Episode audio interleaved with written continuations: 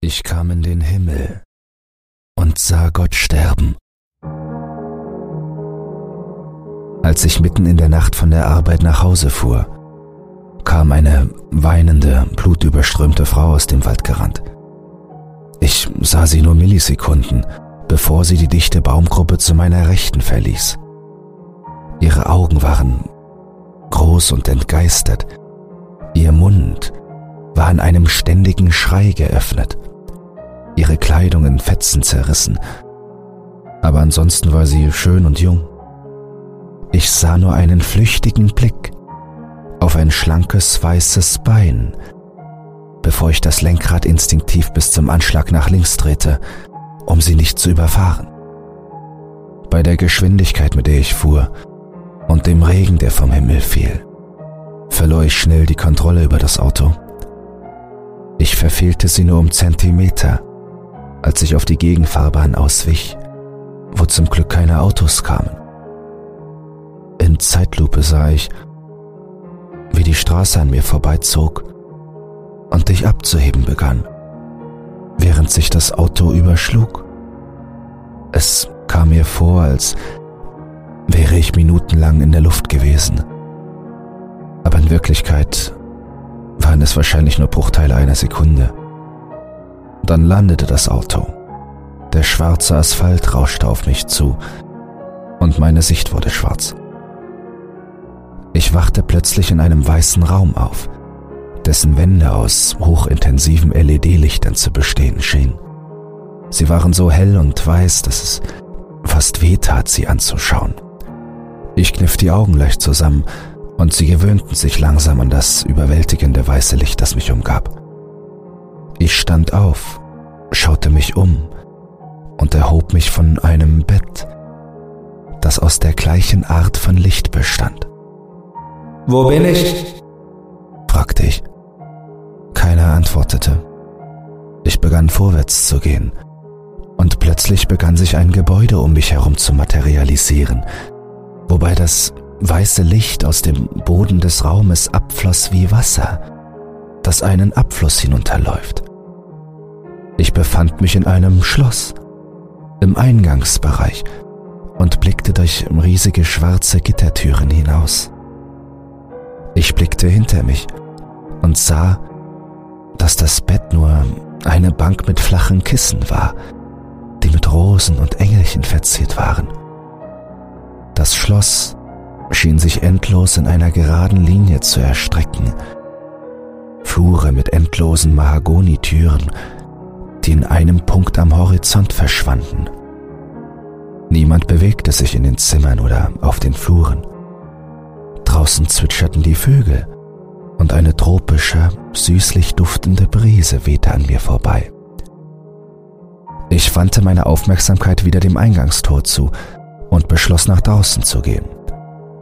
Sobald ich aus dem Schatten des Schlosses heraustrat, wärmte mich die pralle Sonne. Instinktiv legte ich meinen Arm über meine Augen, um das Sonnenlicht zu dämpfen.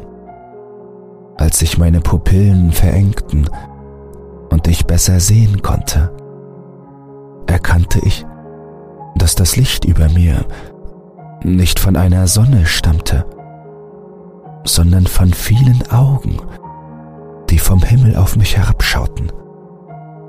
Sie alle strahlten ein eigenes Licht aus, heller als der Vollmond, aber viel schwächer als die Sonne. Ich konnte zu ihnen hinaufschauen und sehen, wie sie sich bewegten, wie sich ihre Pupillen weiteten und wieder verengten während sich jedes Auge auf etwas Neues konzentrierte. Sie waren in ständiger Bewegung, und es gab tausende von ihnen, die den Himmel mit weißer Sklera, grauer, violetter und grüner Iris und ständig zuckenden Pupillen bedeckten, soweit mein Auge sehen konnte. Das sind die Augen Gottes, sagte eine Stimme hinter mir. Ich drehte mich um und sah dort eine wunderschöne Frau, die mir ihre Hände entgegenstreckte. Sie hatte grüne Augen, die wie Smaragde leuchteten, und eine süße, melodische Stimme, die mich sofort beruhigte. Du bist im Himmel. Du hast es geschafft, du schönes Kind. Sie kam zu mir und legte mir eine Hand auf die Wange. Ihre Berührung brannte und sandte gleichzeitig Wellen des Glücks durch meinen Körper. Als ich sie näher betrachtete, erkannte ich, dass sie eine Platinrüstung und eine Schwertscheide trug, aus deren Spitze ein Schwertgriff aus Obsidian ragte. Winzige Diamanten und Smaragde schmückten sowohl die Scheide als auch den Griff. Das ist nicht so, wie ich mir den Himmel vorgestellt habe, sagte ich und betrachtete die Bäume um uns herum. Sie waren mit Silber und Gold überzogen und ragten hunderte von Metern in den Himmel. Sie standen wie Wolkenkratzer und schwankten leicht hin und her, während die tropische Brise den Geruch von Früchten und Meer in die Luft wehte. Oben sah ich etwas, das wie Menschen aussah, die sich bewegten oder sogar flogen, aber sie waren so hoch oben, dass ich sie kaum erkennen konnte, selbst wenn ich die Augen zusammenkniff. Nun, die Wahrheit ist, sagte sie. Ihr Lächeln wurde von einem Ohr zum anderen breiter und zeigte Dutzende von geschärften, blutgetränkten Zähnen. Ihre Stimme wurde tiefer und verwandelte sich in ein zischendes Glucksen. Gott hat sich selbst getötet, um diese Welt und deine Welt und alles dazwischen zu erschaffen. Sie hob ihre andere Hand, und die Wellen des Vergnügens, die ich gespürt hatte, wurden nun von brennendem Schmerz abgelöst, als sie mich mit riesigen Krallen schnitt, die plötzlich aus ihren Fingern geschossen waren. Ihre Haut begann sich zu schwärzen, aber die Augen blieben grün und dehnten sich zwischen den Falten der schwarzen, verfaulten Haut zu Kreisen von grellem grünlichem Licht.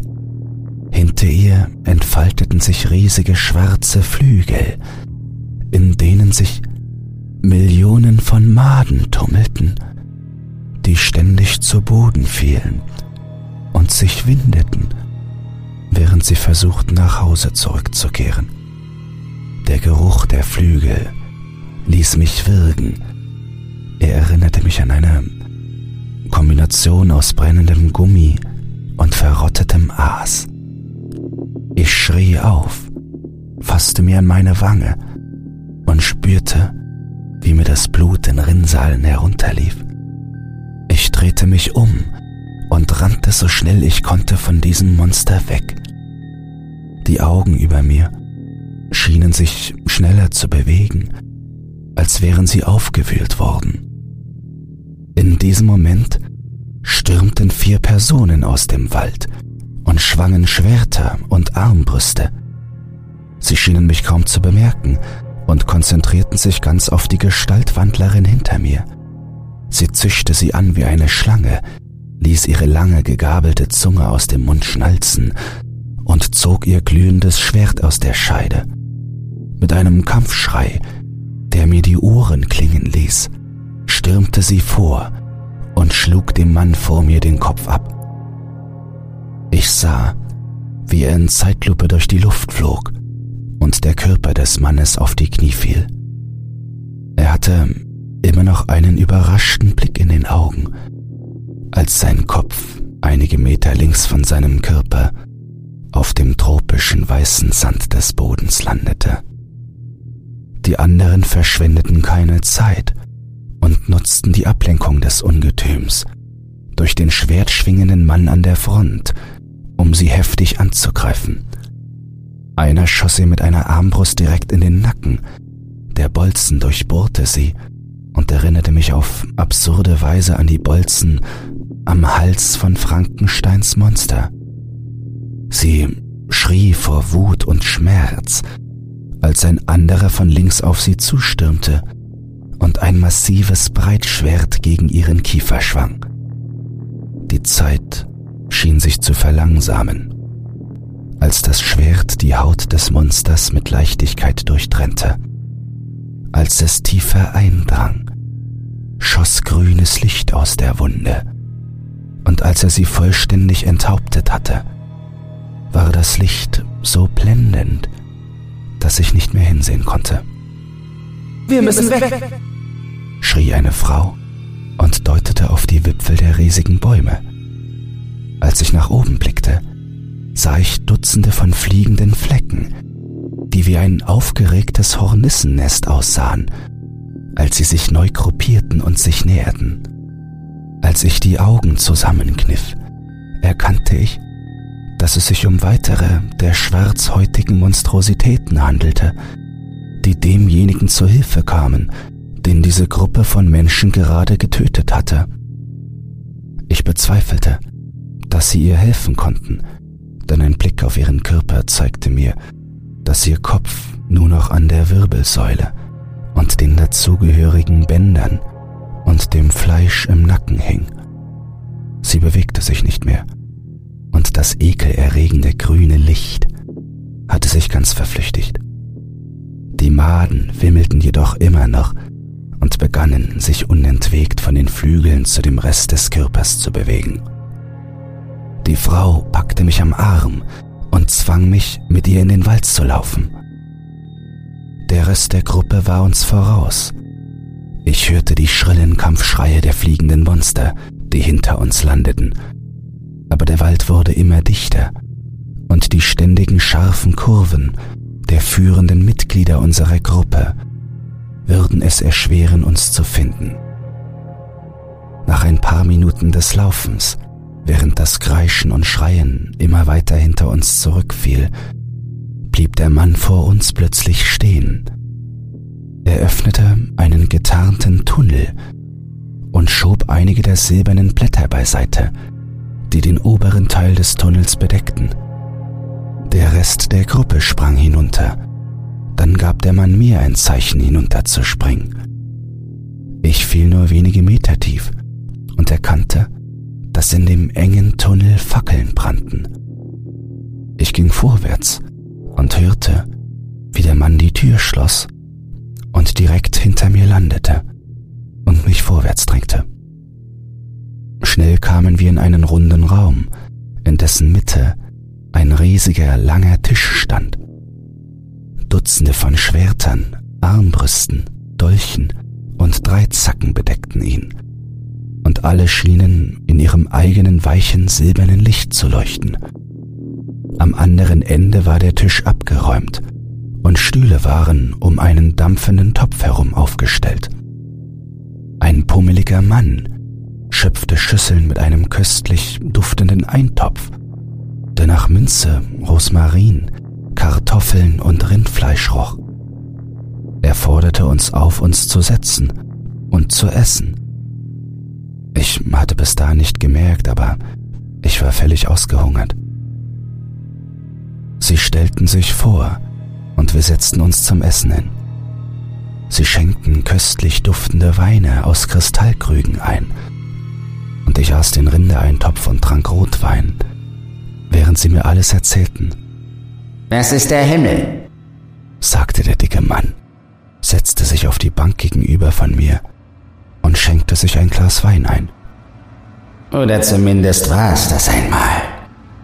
Es ist nicht mehr der Himmel, wie die meisten Menschen sich ihn vorstellen. Vergiss nicht, dass ich das alles nicht genau weiß aber ich habe das meiste von den Engeln gehört. Und anderen, die schon lange hier sind. Also ist zumindest das meiste davon wahr. Sie meinen dieses gestaltwandelnde Monster? begann ich. Er nickte. Das sind die Engel. Sie sind in den letzten paar Milliarden Jahren tollwütig und böse geworden. Aber ich greife mir selbst vor. Vor fast 14 Milliarden Jahren tötete Gott sich selbst, um das Universum zu erschaffen. Er schnitt sich selbst auf und ließ unendliche Mengen an Masse, Energie und Bewusstsein aus seinem Körper strömen. Ein Vorgang, der uns als Urknall bekannt wurde. All diese Materie konnte in Gottes Körper nirgendwo hin, also entstand daraus stattdessen unser Universum. Wenn Gott stirbt, ist das nicht so, wie wenn du oder ich sterben würden. Verstehst du? Gott stirbt sehr, sehr langsam. Es ist, als wäre er die ganze Zeit über ausgeblutet. Aber jetzt ist er wirklich dem Tod nahe. In der Zeit unseres Universums dauert es vielleicht noch höchstens 1000 Jahre, bis er nicht mehr da sein wird. Wenn er geht, wird das gesamte Universum, wie wir es kennen, ebenfalls verschwinden.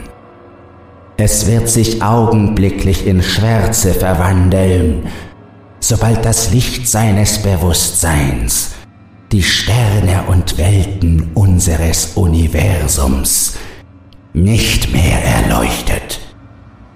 Diese Engel hier hatten die Idee, dass Gott etwas länger leben würde, wenn sie ihn mit menschlichen Seelen im Himmel füttern würden. Und es scheint zu funktionieren. Jedes Mal, wenn sie ihm ein paar tausend Seelen zuführen, scheint er ein wenig zu heilen. Aber er stirbt trotzdem. Sie könnten das Ende höchstens um ein paar Jahrhunderte hinauszögern, aber selbst das scheint zweifelhaft. Der Mann schüttelte sein Gesicht. Seine Wangen zitterten leicht. Im Himmel kann man nicht wirklich sterben, denn selbst wenn man geköpft wird, wächst der Kopf nach ein paar Stunden wieder nach. Aber wenn sie dich an den Mund Gottes füttern, dann stirbst du im Grunde genommen doch. Dein Bewusstsein wird von Gott verdaut und durch seinen Körper geleitet, bis es sich in der Ewigkeit in ihm auflöst. Wo ist der Mund Gottes? fragte ich. Und alle Anwesenden sahen sich mit einem säuerlichen Gesichtsausdruck an. Er ist am Ende des Himmels, sagte der dicke Mann mit niedergeschlagenen Augen. Es ist ein schrecklicher Anblick. Billionen von knirschenden Zähnen, endlose Insekten, die ihn befallen und im Gleichklang schreien. Seit sein Körper zerfallen ist, haben die Insekten des Himmels wirklich begonnen, sein Fleisch zu verzehren. Ich glaube, es macht Gott wahnsinnig. Viele der schrecklichen Dinge in unserer Welt könnten auf seinen Wahnsinn und sein Sterben zurückzuführen sein. Die Weltkriege, die Todeslager, die Massenmorde der Kommunisten. Aber das ist nur reine Spekulation. Ich weiß es nicht sicher. In diesem Moment hörte ich draußen einen lauten Knall. Schreie und Rufe von oben ließen alles totenstill werden. Dann wurde die verborgene Falltür, die hierher geführt hatte, aufgerissen und Engel mit glühenden Schwertern und Armbrüsten strömten durch die Öffnung. Sie griffen sofort an. Dutzende weitere kamen von hinten. Sie stürzten sich auf den Koch. Absurderweise hob er sein Weinglas vor sich, als würde es das Schwert, das auf seinen Schädel niederfuhr, aufhalten aber stattdessen spaltete es sein Gesicht in zwei Hälften und er fiel rückwärts zu Boden. Innerhalb von Sekunden lagen alle außer mir stöhnend, tot oder sterbend auf dem Boden. Instinktiv hob ich meine Holzschüssel auf und verschüttete den Eintopf über mich. Die Engel begannen, die zerhackten Körper der anderen, die sie ermordet hatten, herauszuziehen. Dann kamen sie auf mich zu. Ihre toten, schwarzen Augen starrten mich dolchartig an, während ich mich mit dem Rücken gegen die Wand des versteckten Unterschlupfs lehnte. Gerade als sie mich alle umzingelt hatten und einer sein Schwert hob, um mich aufzuschlitzen, hörte ich Geräusche. Weg! Nochmal, nochmal! Er wacht auf! Als das Schwert auf mein Gesicht zuflog, öffnete ich schlagartig meine Augen, meine anderen Augen, und spürte den kalten, feuchten Boden unter meinem Körper. Ich schaute mich um und sah mich von Sanitätern umgeben. Ein Rettungshubschrauber sank lautstark hundert Meter weiter die Straße hinunter. Ich sah die nackte Frau, die mir vor das Auto gelaufen war, auf dem Rücksitz eines Krankenwagens. Ich blickte nach unten und sah die Holzschüssel in meinen Händen, die von einem Schwert in zwei Teile gespalten worden war und an deren Innenseite noch Reste von Kräutern und Soße klebte. Dann schloss ich die Augen und schlief wieder ein. Die Ärzte im Krankenhaus sagten mir, dass ich schon seit fünf Minuten klinisch tot war. Offenbar war die Frau, die ich fast überfahren hatte, das letzte Opfer eines Serienmörders. Sie war vor ihm geflohen und rannte aus Todesangst blindlings auf die Straße. Ich nahm mir das nicht im geringsten übel und war einfach nur froh, dass ich sie nicht angefahren hatte. Ich habe noch immer die Holzschüssel, die ich mitgebracht habe und die Schnitte auf meiner Wange von dem Ding, dem ich begegnet bin. Sobald ich hier rauskomme, will ich die Schale an ein wissenschaftliches Institut schicken, um zu sehen, woraus sie wirklich besteht. Ich habe das Gefühl, dass es sich um eine Holzart handelt, die noch nie jemand auf der Erde gesehen hat. Die Vision des Himmels, die ich erhalten hatte, war das Beunruhigendste an der ganzen Erfahrung. Sie hat mein Leben so ziemlich verändert. Und zwar nicht zum Besseren. Vorher hatte ich keine Angst vor dem Tod. Jetzt habe ich sie.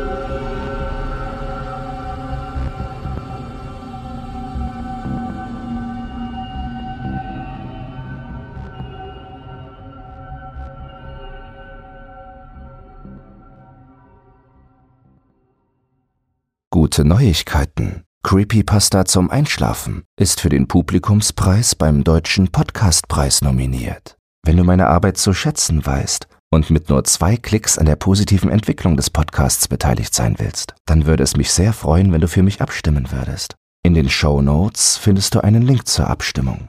Dabei ist keine Registrierung oder dergleichen erforderlich. Einfach auf Jetzt abstimmen klicken und fertig ist die Laube.